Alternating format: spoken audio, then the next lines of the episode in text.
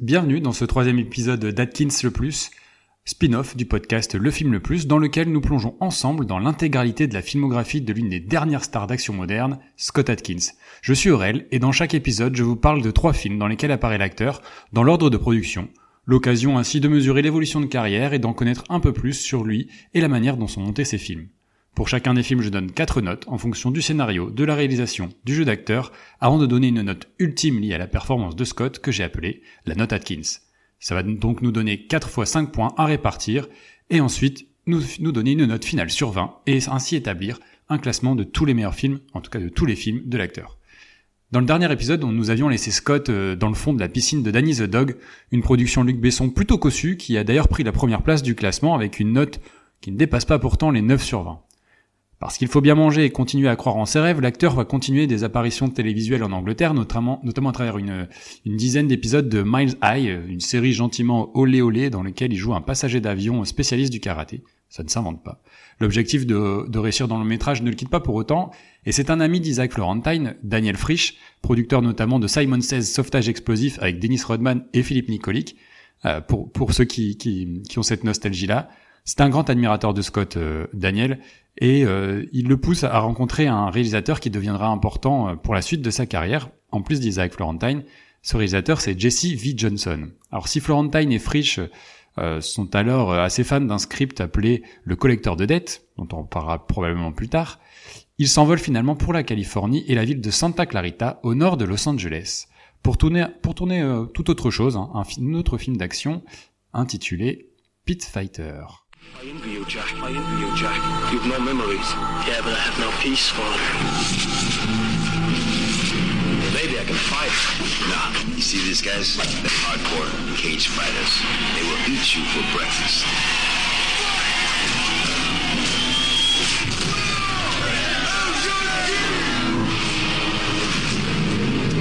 Sit down. Your boy's lined up to fight the Diablo again.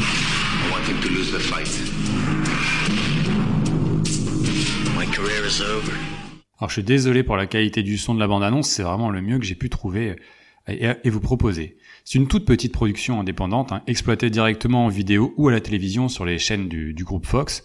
Euh, c'est un film qui a d'ailleurs permis, permis à la chaîne de remplir tranquillement ses caisses, malgré un montage charcuté au nez à la barbe de son réalisateur et scénariste à l'époque plutôt novice. J'ai assez peu de choses à dire sur ce qui s'apparente euh, finalement plus à un téléfilm qu'à un véritable film, donc je vous propose de passer directement au scénario.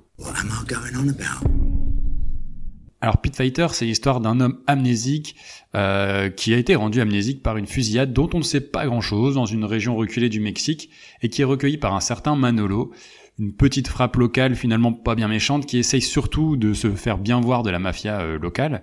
Découvrant que, que, que l'homme qu'il a recueilli est particulièrement doué euh, pour la castagne, il va en faire un redoutable combattant clandestin, un pit fighter sous le nom d'El Yankee, euh, dans des petites bastons organisées par le très méchant et pas très fin Veneno.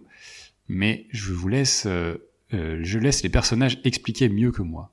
Ce mec, c'est dingue. Il touche pas aux filles, pas à la bouteille, pas au jeu, à rien. Tout l'artige qui gagne, il leur file au curé. À l'église. Il passe tout son temps libre à se rendre utile à droite à gauche, et en échange, il a droit à un lit de camp et à des repas à l'œil. Franchement, c'est le boxeur idéal. T'as rien compris, connard. Courir les meufs, c'est une forme d'éducation supérieure. Et je fais pas confiance aux mecs qui les évitent. si, si, Seigneur, c'est vrai. Mais, mais, vous savez, lui, il vient l'autre côté de la frontière. Vous voyez Je veux dire, allez savoir ce que c'est que son vrai problème. D'accord Vous suivez?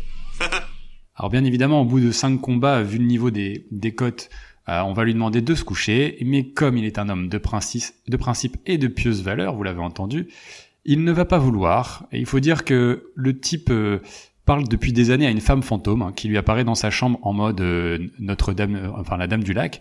Euh, on, finira en parallèle par apprendre qu'il s'agit, qu'en fait il s'agit d'un Américain qui s'appelle Jack Severino, qui était tueur à gages, indépendant, engagé par Veneno lui-même d'ailleurs pour tuer tous les membres importants de la mafia locale et en devenir le chef, que la femme fantôme est une de ses anciennes victimes et que la femme dont il s'est fait tatouer le nom sur la poitrine est en fait maquée avec un autre.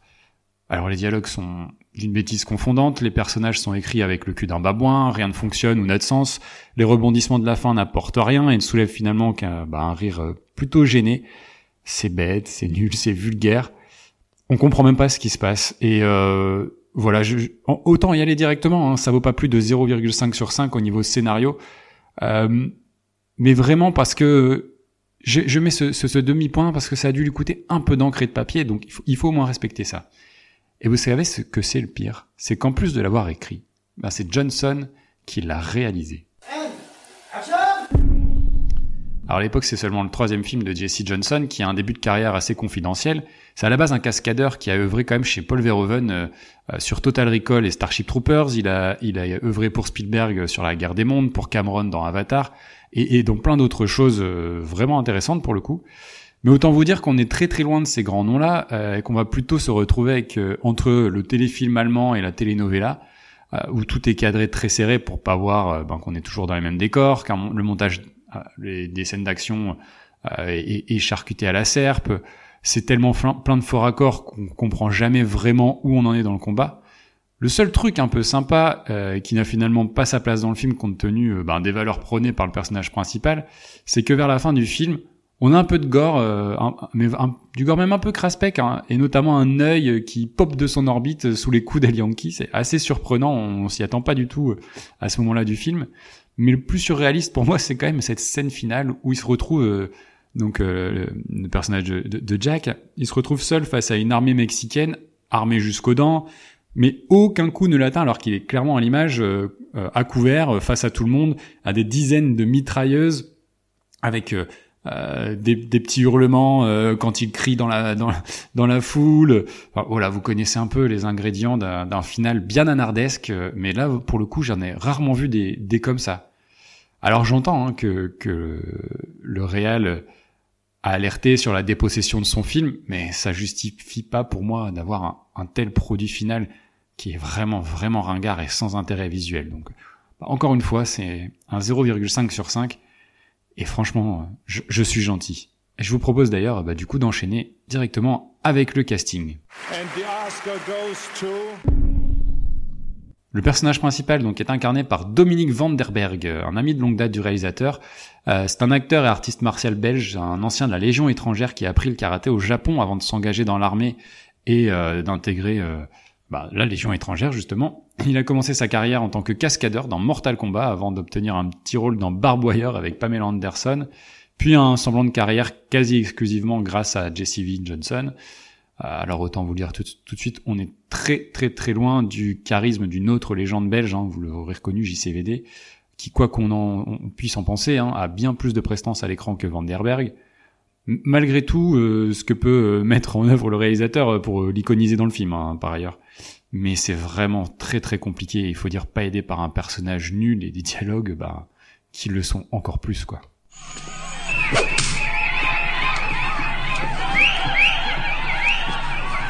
Quelqu'un a misé un énorme paquet sur le Brésilien. Du coup, la cote est délirante. Quand je pense à tous ces gens qui viennent ici, juste pour parier sur toi, je veux dire, il y a des gosses qui claquent leur argent de poche, t'as qu'à voir. Mais bon, qu'est-ce qu'on peut y faire?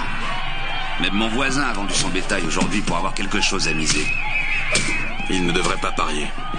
Ce soir leur servira de leçon. Oh ouais, ça me rend malade. C'est terminé Allez, on est là Dis-leur que c'est mal de parier. Pourquoi tu veux que je fasse ça? C'est des gens simples, mon pote. D'accord, ils parient. Ça en fait pas des monstres pour autant. Alors la seconde voix que vous entendez dans, dans l'extrait, c'est celle de, de, la version française de Steven Bauer, que la postérité aura surtout retenu pour son rôle de Manny dans Scarface, ou plus tard euh, celui de Don Eladio dans Breaking Bad et Better Call Saul, et qui aura passé sa carrière à cachetonner entre les séries télé et les séries B et Z. Euh, c'est celui qui s'en sort le moins mal, je dirais, mais en restant tout de même dans une sorte de survoltage constant assez compliqué que la VF euh, imposée par le DVD, hein, puisque je n'ai pas de VO sur euh, le DVD que j'ai pourtant acheté, euh, n'aide pas, vous avez pu le constater dans l'extrait que je viens de vous passer.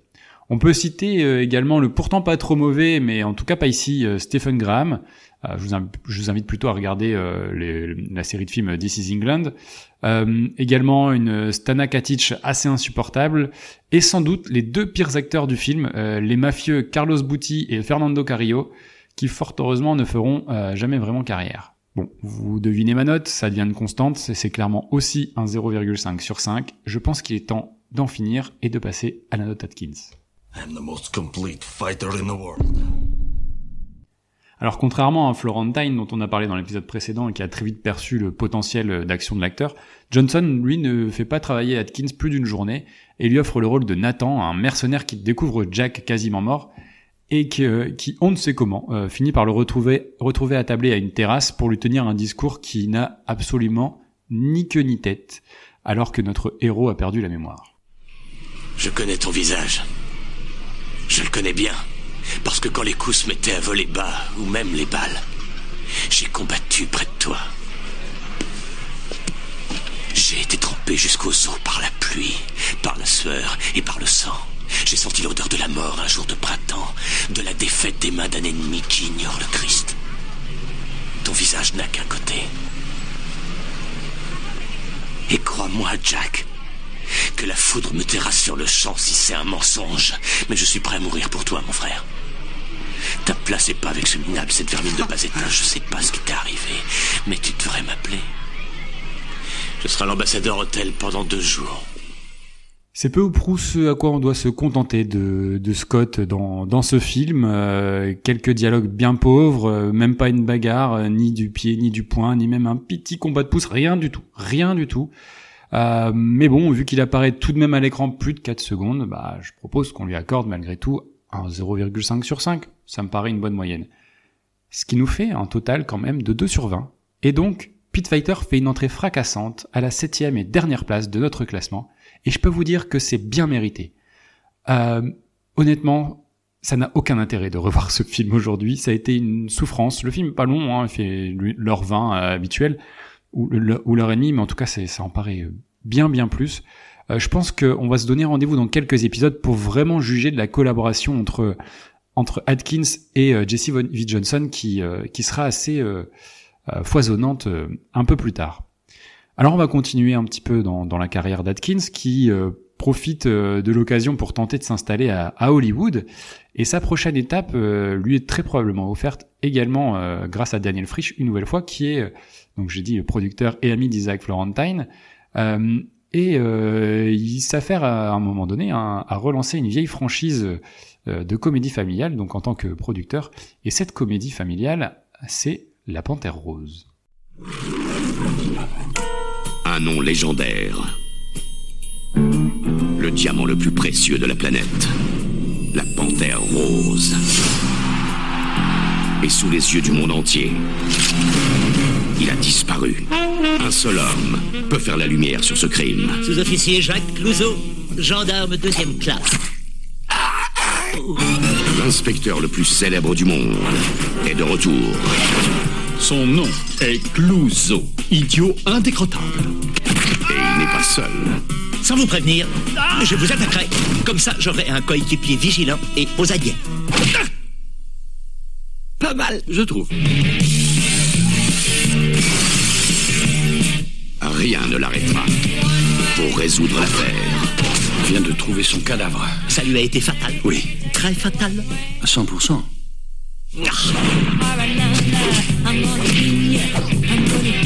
Steve Martin, Kevin Klein, Jean Reno, Beyoncé Knowles. La voilà, journal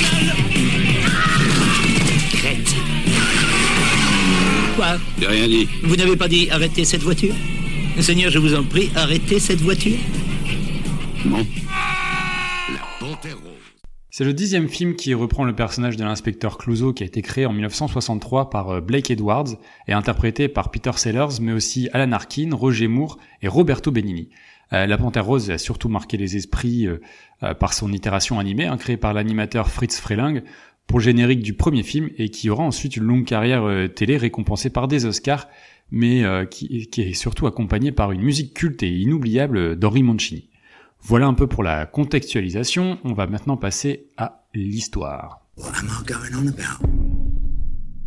Donc Jacques Clouseau est un gendarme de province tout aussi maladroit que prétentieux, qui est appelé par l'inspecteur Dreyfus pour lui servir d'homme de paille sur une enquête hyper médiatique censée lui faire remporter, hein, c'est comme ça qu'on nous l'explique, la Légion d'honneur. Cette affaire puisque je sais que vous grouillez d'envie de le savoir, c'est celle de l'assassinat du sélectionneur de l'équipe de France de football en pleine célébration d'une victoire en demi-finale du championnat mondial contre la Chine. Ajoutez à cela la disparition de la bague euh, ornée du célèbre diamant la Panthère Rose, qui était au doigt donc de l'entraîneur de l'équipe de France, et tous les regards se portent sur sa célèbre petite amie, la pop star Xania officiellement euh, signé à, six mains par le scénariste Len Bloom, qui était à l'œuvre sur Beethoven 2, Michael Sadsman, qui est le futur producteur et scénariste de la série The Boys quand même, mais aussi Steve Martin, qui est l'acteur principal du film lui-même. Euh, tout est d'ailleurs prétexte à développer des scènes comiques pour l'inspecteur Clouseau, en jouant de son, arrogance, de sa bêtise, et surtout de sa maladresse.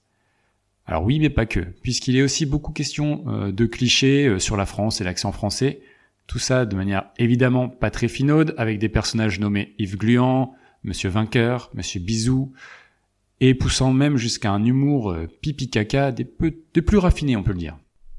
Did you say that booth was soundproof? Yes.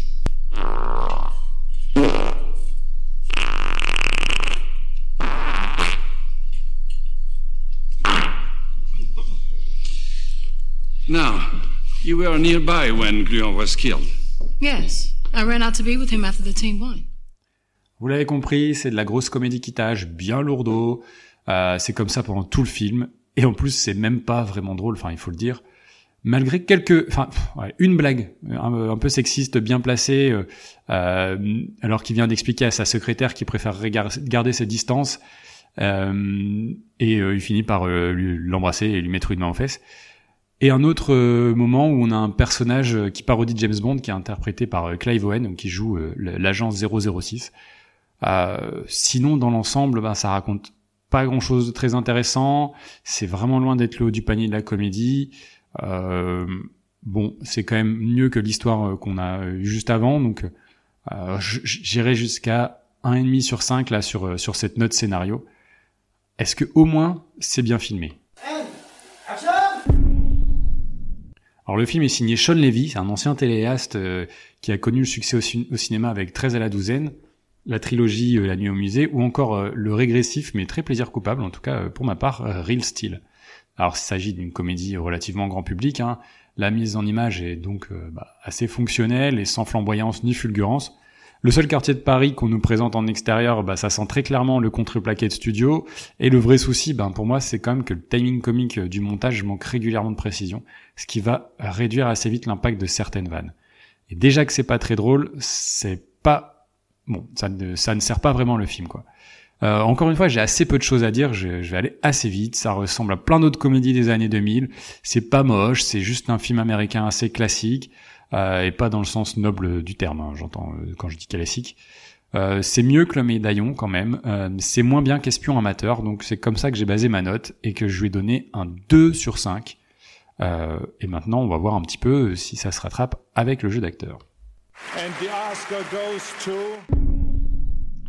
Alors je vous l'ai dit tout à l'heure, l'inspecteur Clouseau est incarné par Steve Martin, qui est un spécialiste du genre qui a démarré dans le Saturday Night Live et qui s'en livre ici à cœur joie avec euh, son mauvais accent français et qui nous tartine euh, d'un bon nombre de bouffonneries dont, dont lui seul a le secret. Is it maybe one of your mysterious clients now? Hello? Yes, I am the person in charge of the phone bill. Well, I'm somewhat happy with my service. Twelve months with that many minutes? plus three minutes per month? yes, sign me up.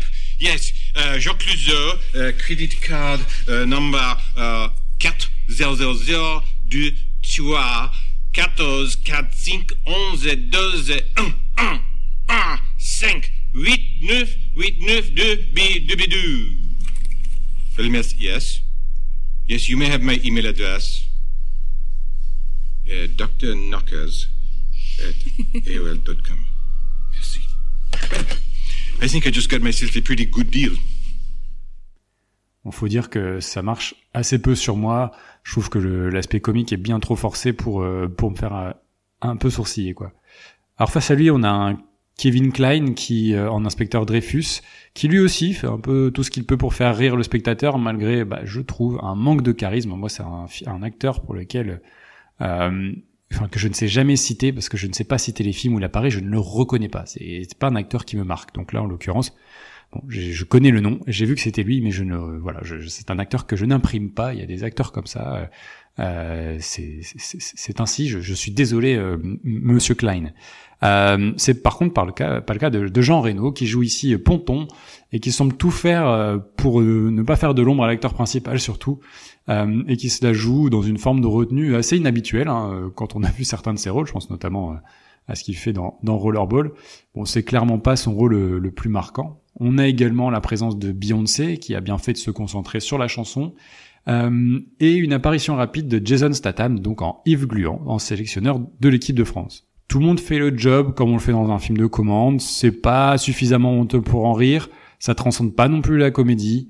Encore une fois un bon 2 euh, sur 5 quoi. On va enfin pouvoir maintenant passer à la Atkins.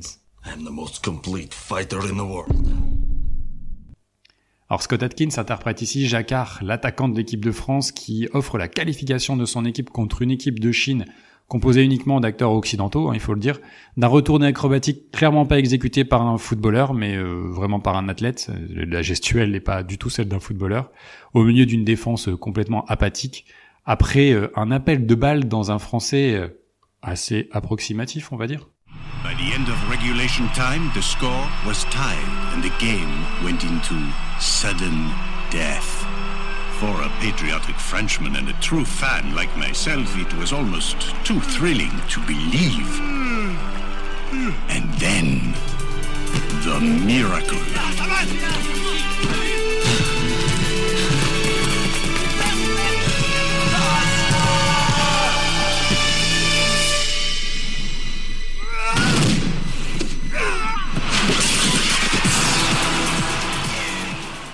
Alors il faut dire qu'Atkins, c'est un, il aime le foot, euh, c'est un fan d'Aston Villa, mais euh, bon, la gestuelle euh, exécutée ici n'a clairement rien de footballistique, même si elle reste impressionnante. Hein. C'est au-delà d'un geste très Olivier Tom, c'est tout ce qu'on aura d'ailleurs de l'acteur. Il faudra s'en contenter puisqu'on ne le verra plus du tout de tout le, le, reste du film. donc voilà, c'est assez compliqué puisque on n'est même pas sur un film bagarre, donc ben, c'est forcément le retour euh, du fameux 0,5 sur 5 euh, en note Atkins. Hein, je, ne vois pas euh, comment faire autrement. Ça nous fait un total tout de même de 6 sur 20. Et bah, la, la, Panthère Rose intègre la dernière marche du podium du classement. Il est vrai, complété par des films qui n'ont pas des notes qui dépassent la moyenne, encore une fois. Il est vraiment, vraiment temps que la carrière de l'acteur avance. Et ça tombe bien parce qu'on va parler d'un film très important.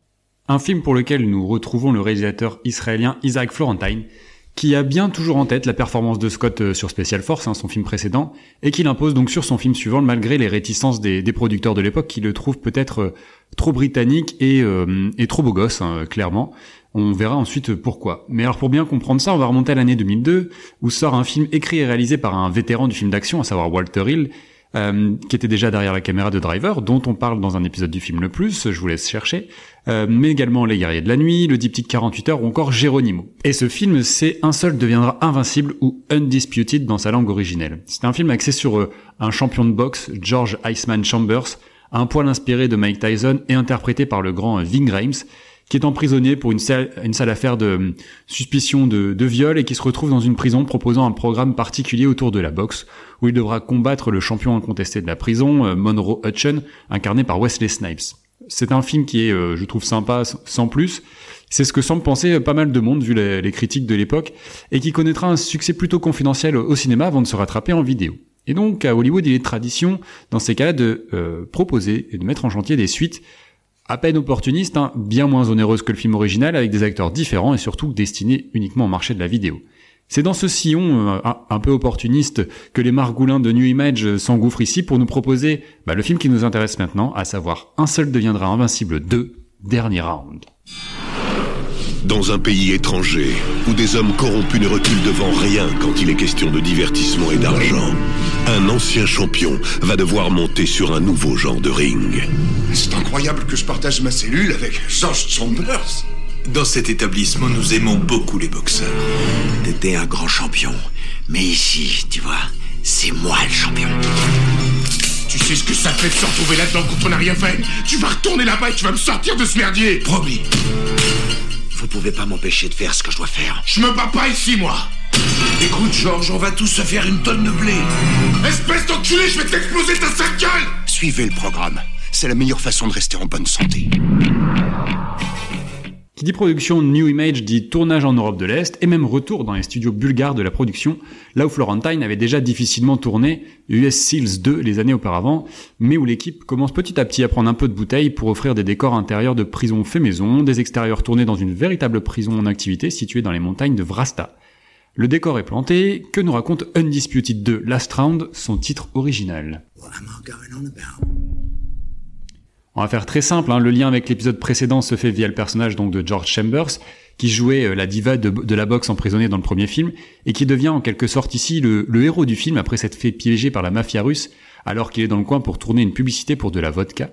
Euh, l'objectif est de le faire combattre contre l'impitoyable Boyka, prisonnier surpuissant aux techniques de combat spectaculaires, invaincu depuis si longtemps que les paris n'offrent plus aucune rentabilité à la pègre locale. On est donc dans une forme de semi-remake du premier film, si ce n'est que les rôles du gentil euh, et du méchant se sont quelque peu inversés et qui reprend euh, des codes carcéraux un peu éclusés dans une prison au code moral légèrement douteux.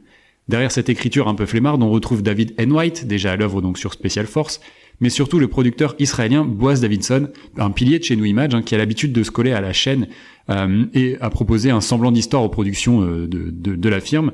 Pour vous faire une idée, on le retrouve à l'œuvre derrière Delta Force 3, Shadow Chaser 4, Spider, Spiders 2, Octopus, Octopus 2, Crocodile, Crocodile 2, Predator Man, Morphman, Mosquito Man, bref toute une page Wikipédia qui sent bon euh, le fond de carton de brocante.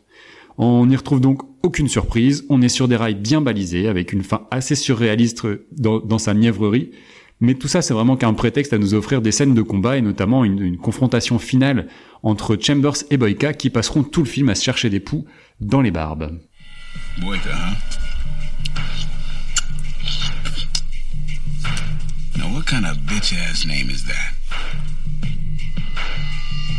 You were great champion, I know. Long time ago. Long time. But in here, I am the champion. And you? You are just my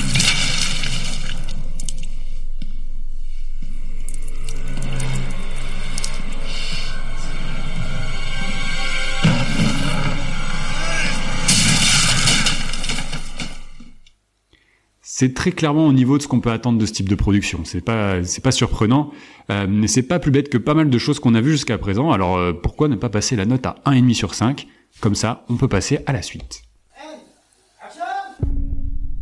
Je vous l'ai dit, c'est le retour d'Isaac Florentine euh, derrière la caméra, plutôt bien inspiré pour l'occasion, puisque même si les décors sont assez sommaires, le travail sur la direction artistique est vraiment correct. Euh, et surtout, il tente des choses dans la réalisation avec des split screens et parfois même des multiples screens avec quatre plans différents à l'écran, euh, notamment lors de traditionnels training montage, plutôt euh, plutôt sympa ici, des éclairages bien placés, même des caméras qui sont bien placées, tout ça au service de, de combats qui sont vraiment franchement impressionnants. Il est aidé pour l'occasion par le directeur photo Ross Clarkson, c'est un, un, faiseur local qui a fait ses gammes à Hong Kong et sur des Jean-Claude Van Damme au début des années 2000, mais aussi par le coordinateur des, des combats, Gigi Perry, qui est également réalisateur de, de, seconde équipe et qui possède une longue expérience de cascadeur, notamment euh, dans la comédie Click avec Adam Sandler, et ça c'est un petit clin d'œil à l'ami Alex qui s'occupe du montage de, cet épisode. Euh, Perry parvient à tirer le meilleur des artistes martiaux présents euh, devant la caméra, et nombreux combats sont bien mis en valeur hein, par la caméra du réalisateur, qui parvient à donner un, un minimum de cachet à cette production à 8 petits millions de dollars. C'est vraiment plutôt agréable à suivre, surtout compte tenu de ce à quoi nous a déjà habitué New Image. Hein. Et ça tient euh, clairement à la promesse offerte de nous proposer un bon gros film de bagarre euh, où le free fight prend le pouvoir face à la boxe du film original, peu importe que la cohérence y perde en cours de route. On a une ambiance sonore plutôt correcte et même une petite chanson rap originale utilisée pour le training montage et pour la fin du combat final, interprétée donc une, chanson interprétée par Nathaniel Dawkins qui se fera connaître plus tard sous le nom de Aloe Black, qui, devait euh, effectivement à l'époque avoir besoin de 2 dollars.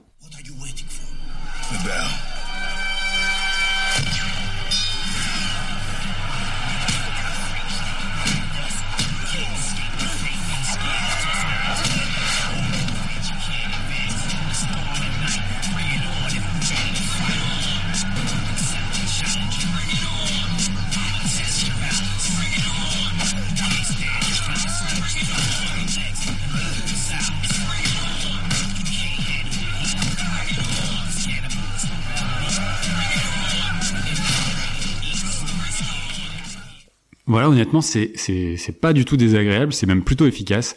Ça mérite bien un petit 3 sur 5, euh, qui est une bonne note compte tenu de tout ce que nous avons vu jusqu'à présent. On va voir maintenant ce qu'ont à nous proposer les acteurs. En tête d'affiche et prenant le relais de Ving Rhames, on retrouve un acteur euh, euh, plus âgé, mais à la carrière assez proche, puisque très axé également sur le marché de la vidéo, euh, de, de, celle de, de Scott Atkins. Je, je, veux bien sûr parler de Michael J. White, c'est un acteur, un artiste martial qui a fait ses gammes à la fin des années 80, d'abord euh, chez la Trauma avec Toxic Avengers 2 et 3, puis euh, en, en, jouant le soldat dans le compliqué Universal Soldier 2, le combat absolu. Euh, c'est intéressant de constater également qu'il est à l'affiche de suite vidéo d'une autre franchise de bagarre, euh, à savoir Never Back Down. Alors il joue ici euh, Chambers, donc euh, George George Iceman Chambers, un mec toujours aussi arrogant mais moins détestable que dans le film original. Euh, et ce qui l'empêche pas tout de même de jouer euh, toujours les mecs bien bien vénères. Quoi? They told me the whole thing would be quick, out in a week. The money is huge. It's what we've been waiting for. You just need to stop being so goddamn stubborn and take the fight. Motherfucker! I'll kill your motherfucking ass! Backstabbing son of a bitch! Don't be stupid. Take the fight. Shut up! Dead man, shut the fuck up! Fuck.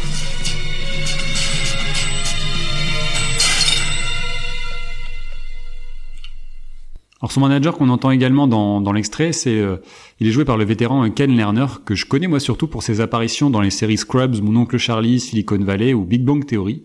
Euh, il a des copains de qui sont euh, joués par Ben Cross et Lee Donker hein, dans une bien meilleure posture que euh, qu'on a laissé précédemment dans le rôle de Refendex sur Special Force. Bon, même s'il a ici un personnage qui, qui s'appelle Crotte, euh, et le mafieux local Gaga, qui est joué par Marc Ivanir, qui nous offre une prestation, je dirais, à la croisée entre un Jean Reno et un Larbin Nasseri, pour vous donner une idée. À noter également euh, le retour de Silvio Simac en sparring partner, hein, euh, euh, un sparring partner d'ailleurs complètement anonyme. C'est quelqu'un dont j'avais déjà parlé puisqu'on l'a déjà croisé dans Black Mask 2 et dans Danny the Dog, toujours dans le même type de rôle pour jouer les, les gros durs qui font la bagarre et qui ne parlent pas. Voilà, chacun fait son job sans transcender le cinéma ni réveiller l'Académie des Oscars, hein, mais euh, ça se tient plutôt pas mal pour ce type de production. Donc j'ai envie de pousser un peu, un peu la note à, à 2,5 sur 5. Et je pense qu'il est grandement temps maintenant de passer à la note Atkins. I'm the most complete fighter in the world.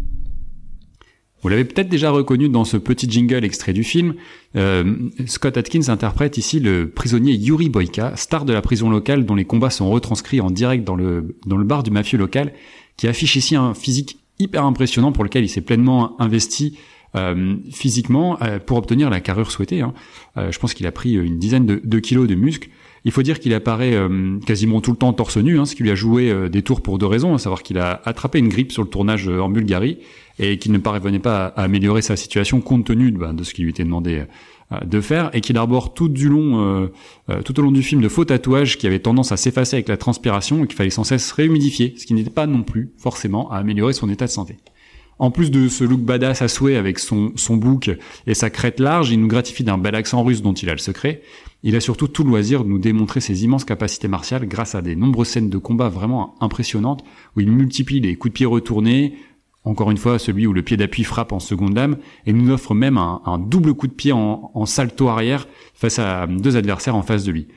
On en a clairement pour, pour notre argent et c'est très probablement ce qui fait que Boyka est devenu euh, peut-être le personnage le plus emblématique euh, de, sa carrière, celui qui fait déplacer les foules en convention, celui qui dépasse même parfois l'acteur lui-même, hein, qui se met en scène en tant que boyka euh, dans des publicités ou des démonstrations MMA pour lesquelles il semble chèrement payé par des personnalités issues du pétrodollar, comme on peut le voir sur certaines vidéos. Bref, c'est un personnage hyper important dans sa carrière et sur lequel bah, on va être amené à revenir au gré des épisodes et qui, pour moi, justifie pleinement le visionnage de ce petit DTV, ma foi, fort sympathique. Et pour cette raison, je vais octroyer la note Atkins la plus haute euh, jamais décernée jusqu'à présent, en même temps on n'en est qu'à 3 épisodes, à savoir un 4 sur 5. Ça va nous donner au total un 11 sur 20, on a un nouveau leader, et surtout, surtout, on a un premier film à dépasser la barre des 10 sur 20. Et ça, c'est assez exceptionnel. Donc bravo Undisputed 2. Euh, ça me permet de refaire un point sur le top 3 qui, on comprend donc dans l'ordre Undisputed 2, Danny the Dog, Espion amateur, tandis que le médaillon Black Mask 2 et Pit Fighter clôturent ce petit classement. Voilà, écoutez, cet épisode est enfin terminé. J'espère qu'il vous aura plu. Si c'est le cas, n'hésitez pas à partager, à commenter sur les réseaux, à vous abonner à nos émissions. Je prends quelques vacances très prochainement, donc le prochain épisode attendra sûrement euh, un petit peu. Euh, vous pourrez peut-être suivre mon périple en train sur les réseaux sociaux, si ça intéresse des gens. Euh, voilà, je vous dis quand même à très bientôt, et surtout, vive la bagarre.